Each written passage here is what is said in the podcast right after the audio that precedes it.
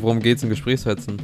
Ja, am Gesprächsfetzen geht es darum, dass äh, man mal Vorurteile wegpackt, sich ein bisschen mit sich selber beschäftigt, aber auch sehen kann, dass egal wie man rumläuft, wo man herkommt, ähm, worum es auch immer geht, dass äh, auch die verschiedensten, also die verschiedensten Menschen irgendwie innerlich gleichdenkend sein können, ja, die gleichen Dinge lesen, die gleichen Dinge konsumieren und ähnliche Ziele haben können.